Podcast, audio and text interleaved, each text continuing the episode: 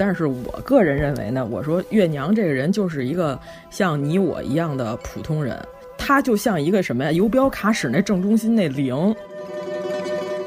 全文里写的月娘对西门庆是百依百顺的，但是呢，这个不是贤妇，为什么呢？因为月娘啊，她是一个续弦的妇女啊。这个角度我觉得非常新颖，就是如果说她是原配的夫人和继室夫人，还有一定的区别。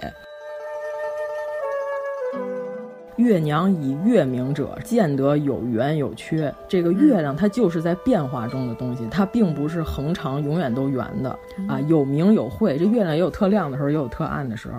月娘本人呢，也有好的地方，也有不好的地方，又有贤惠的时候呢，也有嫉妒的时候。我觉得这个就是一个真实的人类。月娘采取的啥态度呢？我不管你，由他两个，你明着看他是我都不管。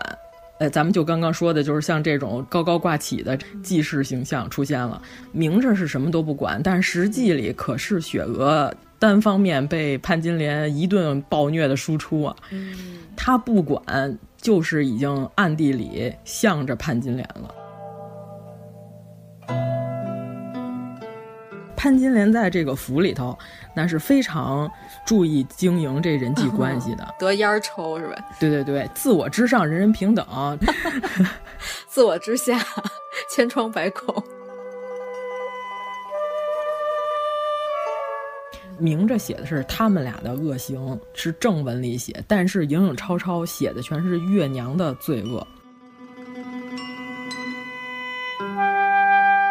这里又有《红楼梦》的参照，你看，《红楼梦》长房的宁国府是不是在东边，叫东府；二房的荣国府在西边，为西府。两个府原来中间有一个小巷，对。后来为了修大观园的时候，把这个东西给拆了。荣国府跟宁国府互相沟通了。花子虚的宅子和西门府也是这样的，有一条小巷，一墙之隔。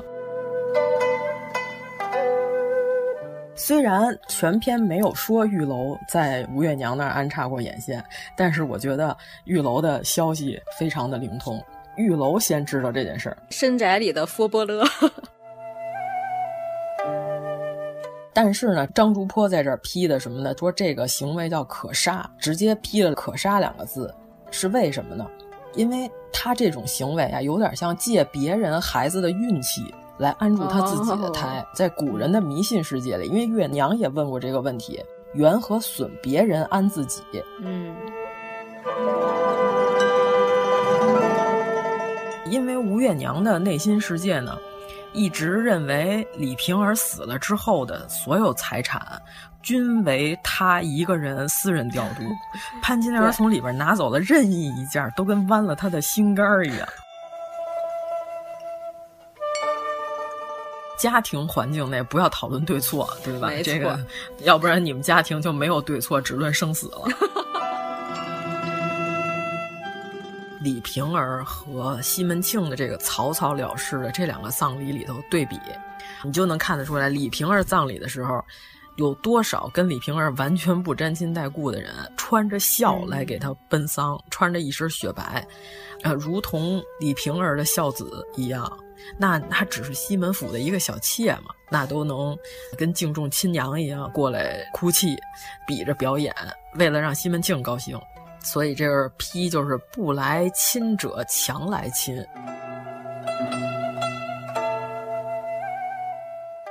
云里手这个名字在《红楼梦》其实也有啊，呃，王熙凤弄权铁槛寺有一个叫云守光的人，也有这个借鉴在里边。